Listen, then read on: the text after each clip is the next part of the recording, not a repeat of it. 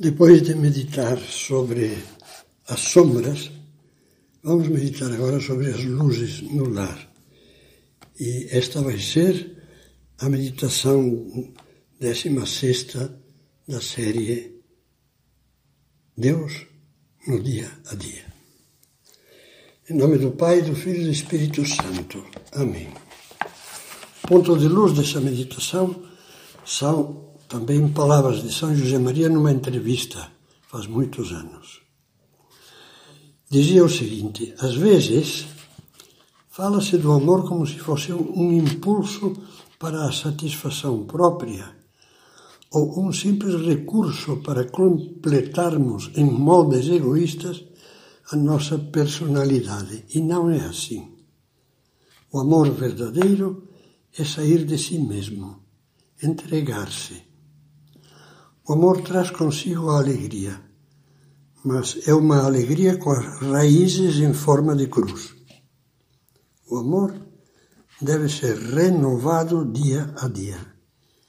E o amor se ganha com sacrifício, com sorrisos, com arte também. Um projeto a ser realizado.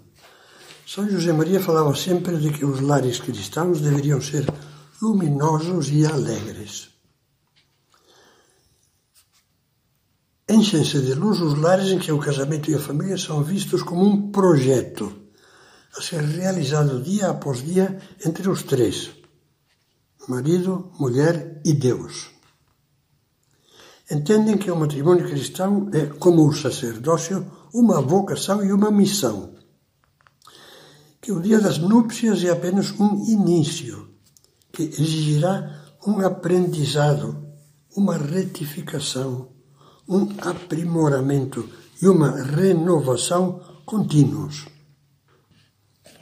Frise isso: aprendizado, retificação, aprimoramento, renovação contínuos. Alguém dizia com aparente seriedade que o matrimônio não existe. E com isso eu queria significar que é como o projeto de uma construção apenas planejada. Só se tornará real quando os esposos, com oração, com o aprofundamento na formação cristã e a experiência, começarem a construí-lo. E deve ser uma construção permanente, diária, uma tarefa que durará a vida inteira. Os esposos precisarão de cuidar os alicerces, as bases fortes de um ideal familiar cristão e escolher os melhores materiais, as virtudes humanas e sobrenaturais aplicadas a cada situação, fácil ou difícil.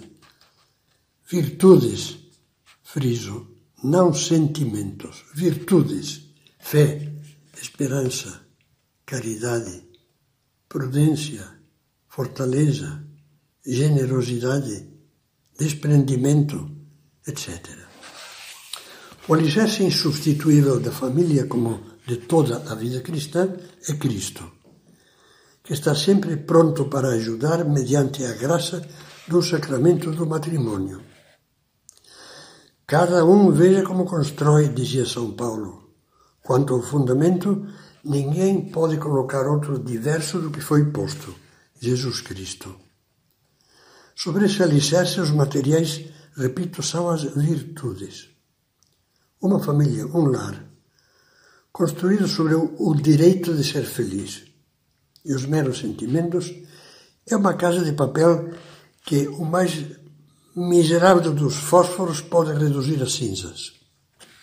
Ora, entre as muitas virtudes que se devem conjugar para a edificação de uma família bela e sólida, penso que há duas que têm um papel fundamental: a humildade e a generosidade.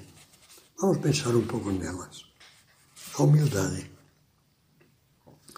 Quando se cultiva essa virtude, vai-se adquirindo um seguro de amor que previne a falência. O que desgasta a família é quase sempre a falta de humildade. Quer se chame orgulho, egoísmo, susceptibilidade, teimosia, prepotência. Tudo isso são colorações diversas do orgulho.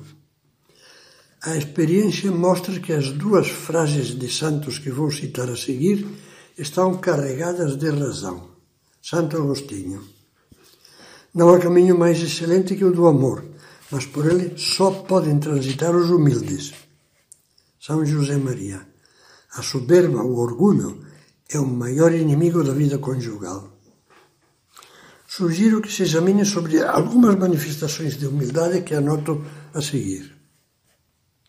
O respeito mútuo dos esposos. Cada ser humano é imagem de Deus e só por isso merece ser respeitado. São José Maria recordava que Cristo morreu por todos e que cada um vale todo o sangue de Cristo.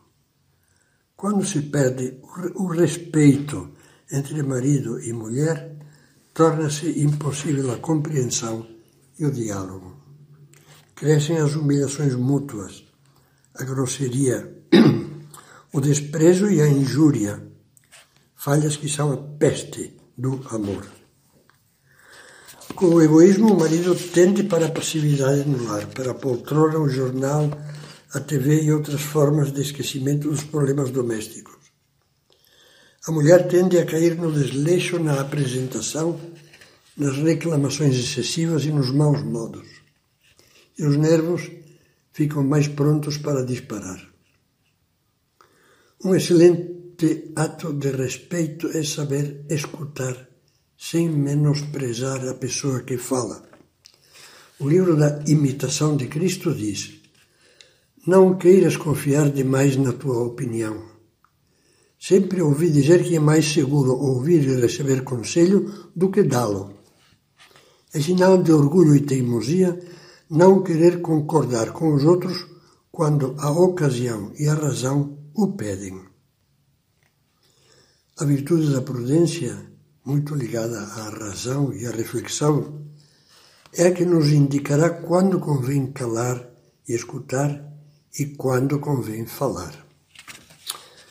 Ao lado do respeito, a misericórdia, que é a capacidade de compreender e relevar as misérias alheias, assim como Deus compreende e perdoa as nossas.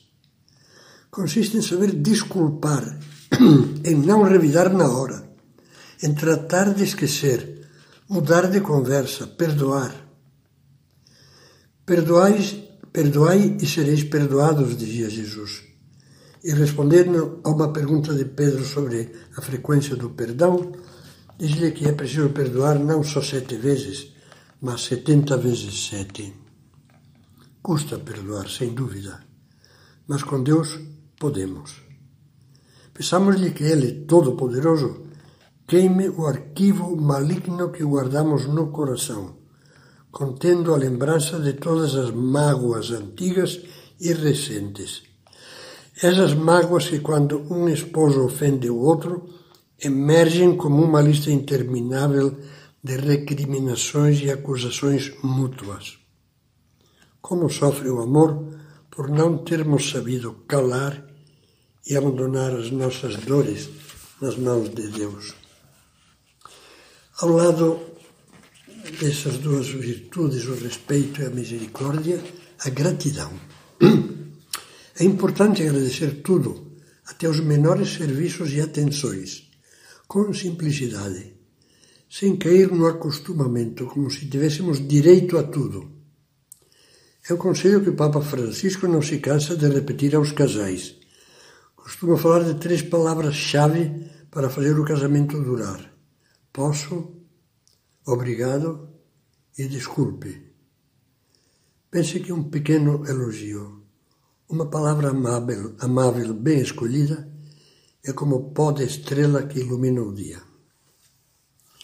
Humildade e generosidade, dizia. Vamos dizer umas poucas palavras sobre a generosidade.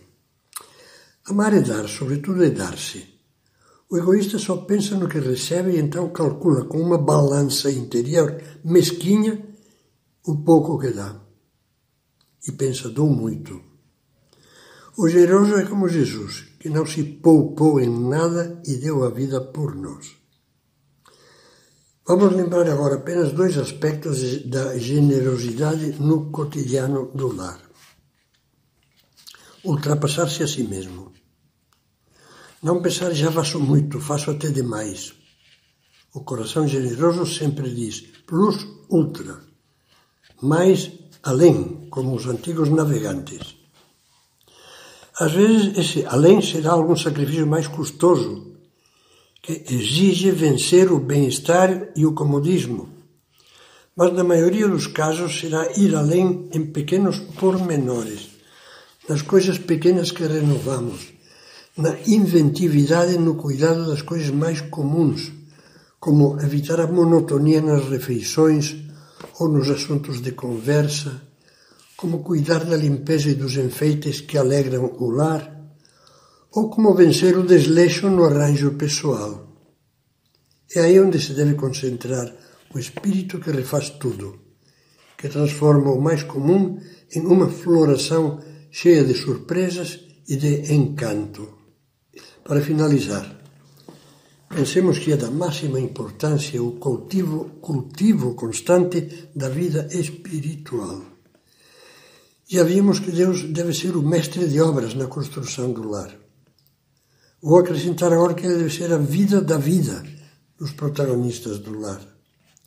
Alimentando-nos do pão de Deus na Santíssima Eucaristia, da Sua palavra na oração, das outras práticas de piedade e de devoção próprias do homem e da mulher de fé. E peçamos uma maior participação nos frutos do Espírito Santo que enumera São Paulo: amor, alegria, paz benignidade, bondade, fidelidade, mansidão, autodomínio.